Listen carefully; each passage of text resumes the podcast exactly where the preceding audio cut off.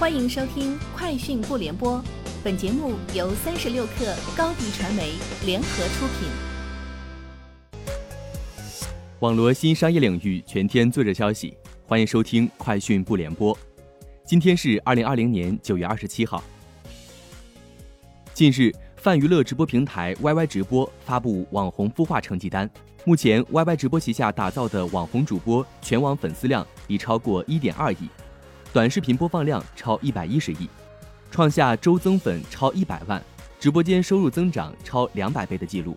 先后参与网红孵化计划的主播超过五十人，百万级网红孵化成功率百分之七十一。据悉，蚂蚁战配基金上线两天已售罄两只。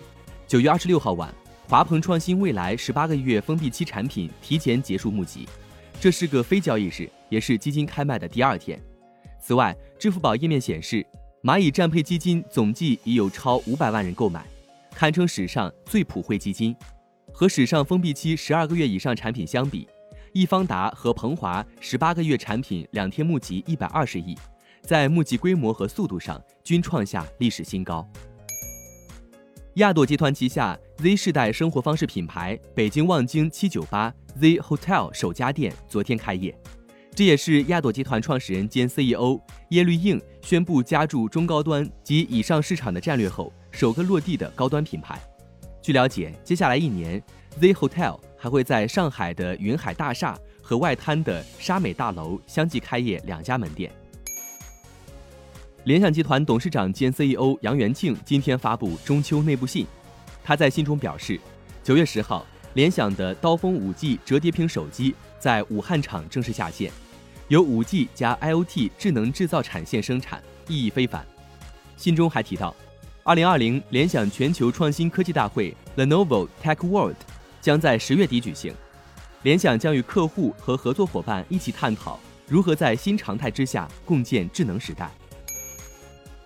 据外媒最新的报道显示，在整个欧洲市场上，特斯拉 Model 3也是最畅销的电动汽车。研究机构的报告显示，今年八月份。特斯拉 Model 3在欧洲市场交付七千零二十辆，是欧洲市场上销量最高的电动汽车车型。据外媒报道，产业链消息人士此前曾透露，苹果首款基于 ARM 的自研 Mac 处理器 A 十四 X 将在今年四季度开始量产，采用台积电的五纳米工艺，下一代的 iPad Pro 也将搭载。但从爆料人士最新透露的情况来看。苹果 A 十四 X 的量产时间要早于产业链消息人士此前透露的今年四季度，在半个月前已开始量产。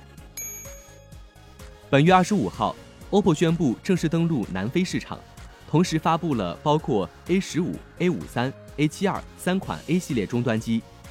OPPO 旗舰机将于二零二一年第二季度登陆该市场。据了解，自二零零四年成立以来，OPPO 业务已遍及全球四十多个国家和地区。拥有四万多名员工，全球已经超过三亿用户。以上就是今天节目的全部内容，明天见。